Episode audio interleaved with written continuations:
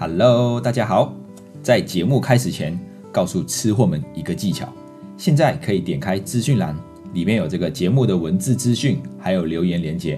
听完后觉得很喜欢的话，可以给我们五星评论和留言，让更多人看见台马小菜。那我们马上进入节目啦！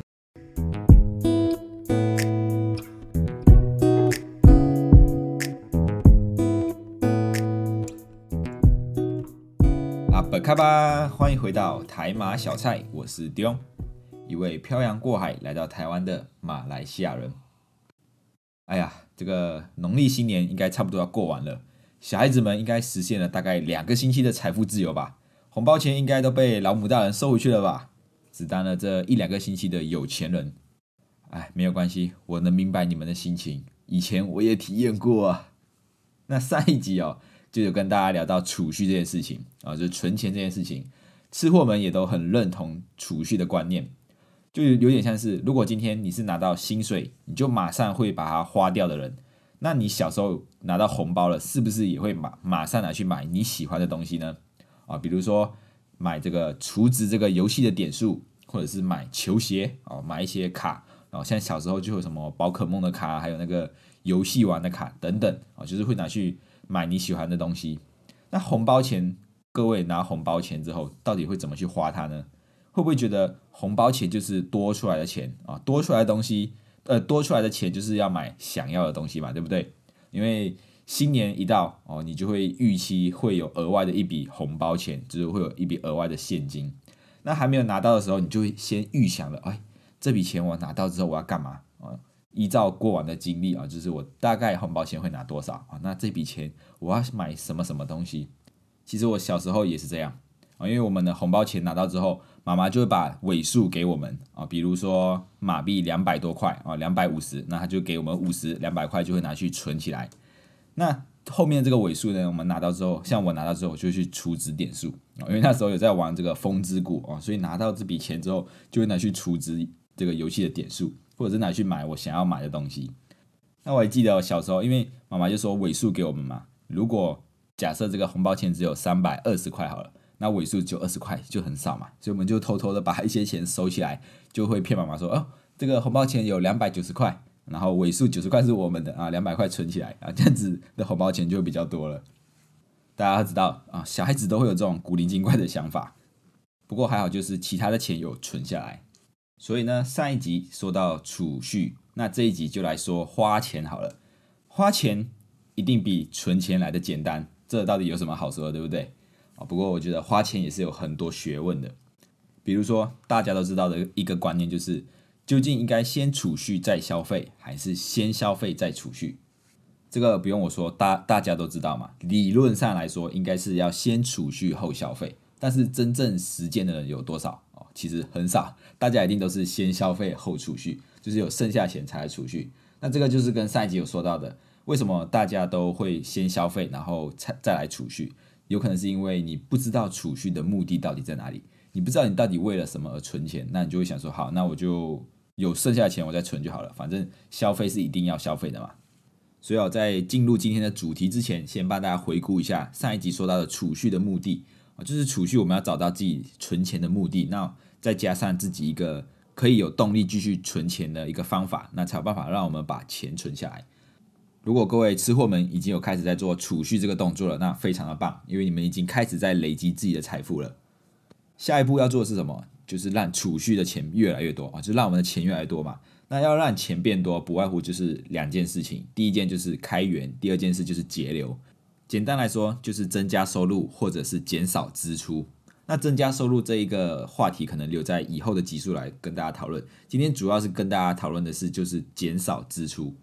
毕竟在我们还没有赚很多钱的时候，如果懂得减少支出了，那以后赚到很多钱的时候，就懂得要怎么去控制我们的开销。而不会随着我们的收入增加，然后也导致我们的支出跟着增加，那到最后可能还是存不下钱。啊。所以今天跟大家聊一聊支出这件事情。现在丢给吃货们一个问题：你们去想一想，你们一个月的开销总额是多少？如果我们没有办法马上联想到自己一个月的开销是多少，那很有可能代表就是我们没有记账这个习惯。Oh God damn！又是记账。啊，每次只要提到记账这件事情，每个人的第一个反应就是这样啊，就哇啦，要记账，记账很麻烦呢，可不可以不要记账啊？哦，当然可以。那我们就要先了解到底为我们是为了什么而记账，因为记账的意义哦，其实就是要了解我们的消费，我们的钱到底花在哪里了。所以如果你没有记账，也可以知道自己的钱花到哪里，那当然很棒，就不用记账。那另外一种状况就是，如果你是像郭台铭这种等级的哦，非常有钱的，当然你也不用记账这个东西，因为钱很多嘛，对不对？所以不需要去记账。但是呢，我们通常就是属于那一种不知道钱跑哪里去的人哦，明明才才去 ATM 领了钱出来，过一下子就发现，哎，我钱包钱怎么不见了？哦，到底跑哪里去了？所以如果我们有记账的话，我们就知道，哎，我们的钱到底拿去买了什么东西，花在什么样的地方。而且哦，不是只有我们在记账，就像连全联、连 Seven 这种超商都在记账，但是他记谁的账？还记我们的账。我们早上上班的时候，都习惯先到 Seven 或者到全家去买一杯咖啡，买一份早餐。那中午可能肚子有点小饿了，我就到 Seven 去买茶叶蛋、买关东煮啊。所以这些超商他就把我们的消费数据收集起来。然后统整出哦，每这个地区到底早上会有多少人喝咖啡，或者多少人吃茶叶蛋，或者多少人来买关东煮。那这个它就是把我们的消费数据拿去做分析，分析出来之后，他们就会推出他们自己的销售模式，然后吸引更多的客户、更多的顾客来到他们的店里消费。所以透过记账，我们就可以了解我们的钱到底都花在哪里。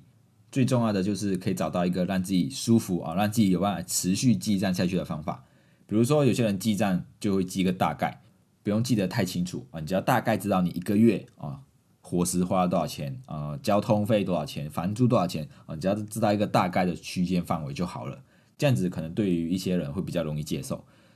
像我自己，我原本就是属于就是记一个大概啊，就是可能今天花了多少钱，大概一百啊，忘记后面尾数啊，那就一百二十这样，大概这样子。后来是因为被配整影响，然后他他记账方式就是。记得很精准哦，一百二十一块，然后现在钱包剩下多少多少，一千零二十一块，那然后就会去检查钱包有没有真的有一千零二十一块现金这样子，那就是因为后来被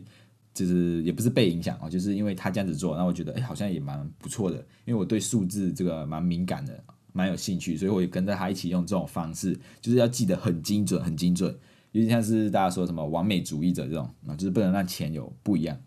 也因为这样呢，让我们有个共同的兴趣嘛，就是有时候就是钱包里面，哎，钱包里面的钱跟记账的钱有差额、有不一样的时候，我们就会互相帮忙对方想一下，就是问，呃，你早餐吃了什么？你午餐呢？你刚才有去了哪里啊？就是有点像是两个老人啊，失忆的老人，就是帮对方唤起今天的回忆啊，今天到底去哪里花了什么钱？这样子，就是有是也是蛮好玩的啦。那这样子记的方式也不知不觉有一年多了。现在其实我也蛮，我已经习惯这种记账的方式了，就是可以清楚知道自己的钱到底在哪里，然后自己每个月花了多少钱这样子。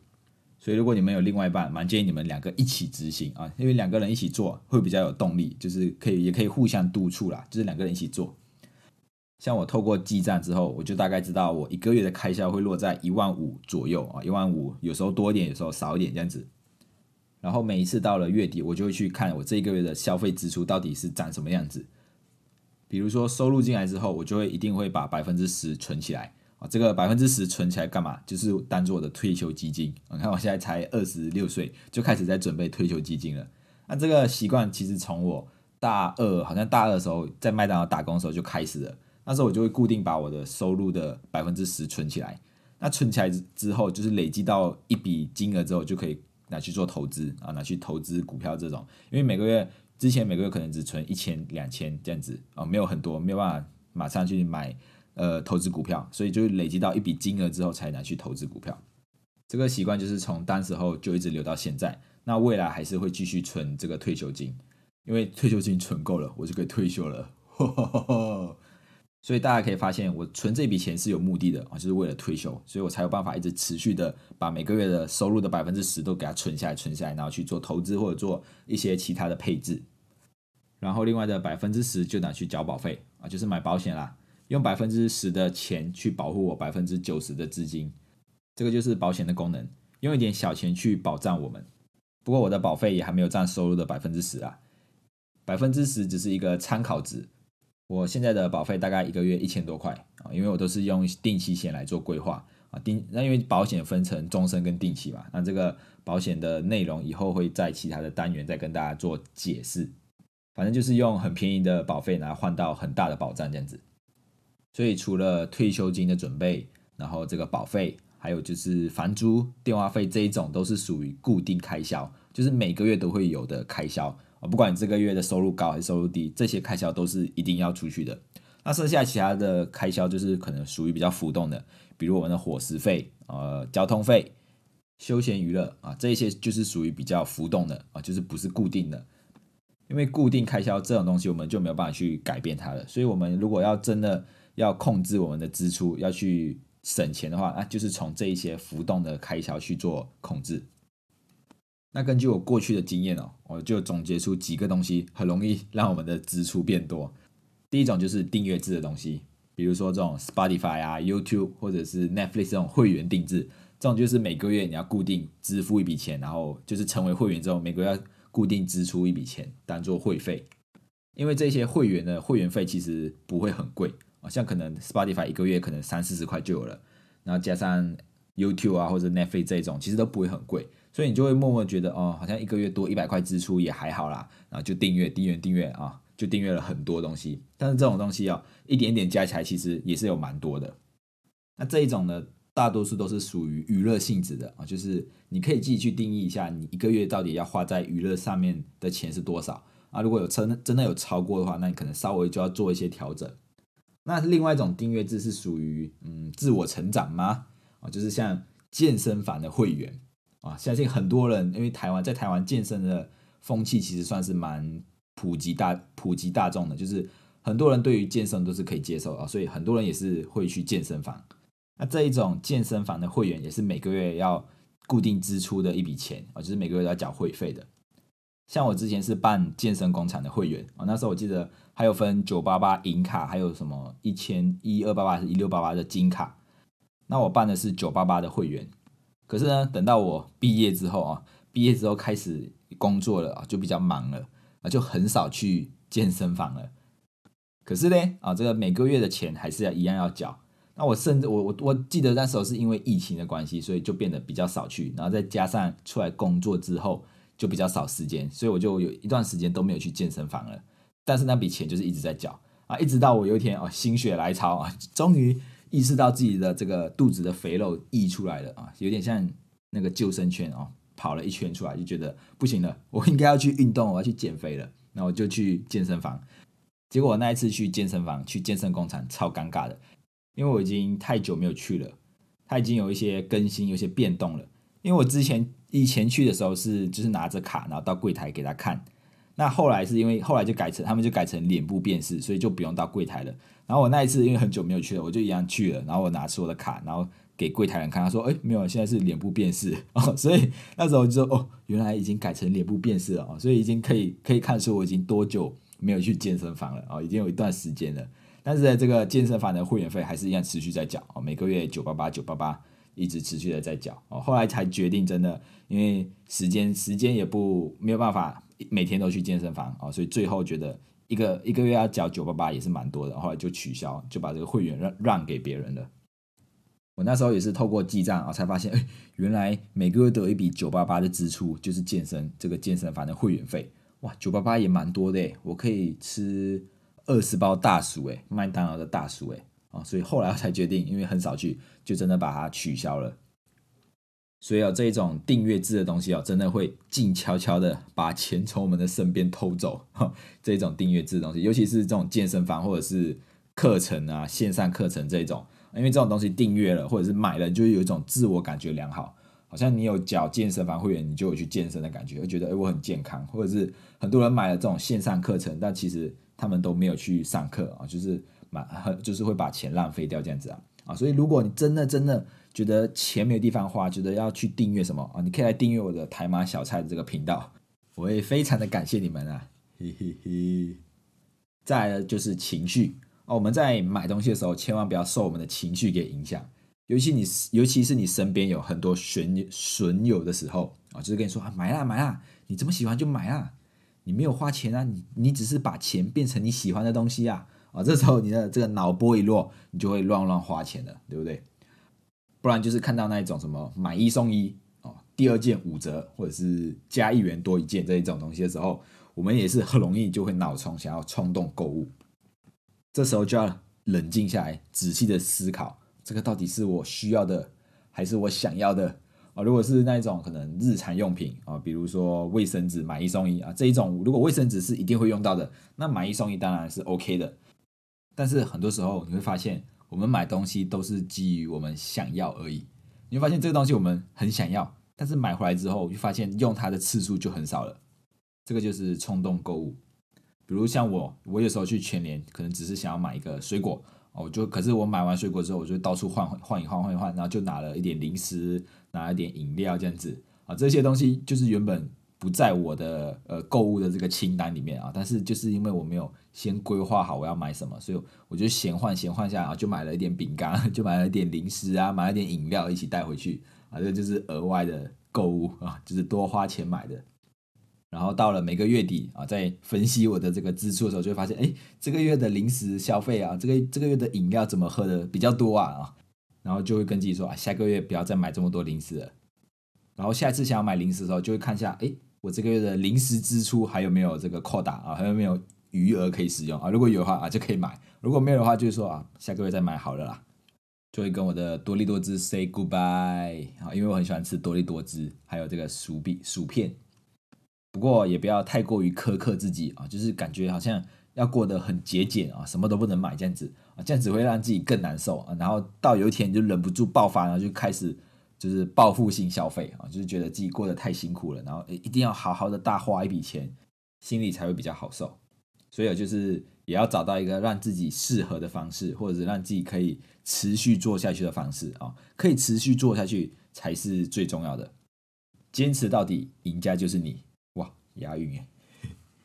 那最后要跟大家说的就是，记账不是重点，重点是我们要如何去控制我们的支出。虽然省钱不会让我们变得很有钱，但是它可以在我们以后有钱的时候，以后赚到很多钱的时候，懂得去珍惜每一分钱。你不会因为钱来的太容易，然后就随意的去消费，或者是随意的去买想要的东西。在控制支出的同时，其实也是在训练我们延迟消费、延迟享受。比如我们都听过的咖啡理论，一杯咖每天喝一杯咖啡四十五块，看起来没有很多。但是，一年累积下来，好也有一万六千多块。那这一万，如果我们把这一万六千多块省下来，拿去做投资啊，或者是做延迟消费这件事情，哎，那其实未来可能会变成一笔蛮可观的金额。所以，当我们下一次想要消费的时候，我们就可以停下来，好好的想一想，这个是我需要的，还是我想要的？不过，如果是买给女朋友、买给老婆的、买给家人的，那就不用想了，给他买下去就对了啦。好啦，今天就到这里啦。那我也会把一些记账的 A P P 的链接放在底下啊，有兴趣的人可以点击下载来使用看看啊，记得要坚持到底啊！如果你也喜欢今天的内容，欢迎动动手指头滑到下方处留言评分五颗星，这样可以让更多的人看见我们的频道。你们的支持是我继续创作的动力，谢谢大家，我们下一次见，拜拜。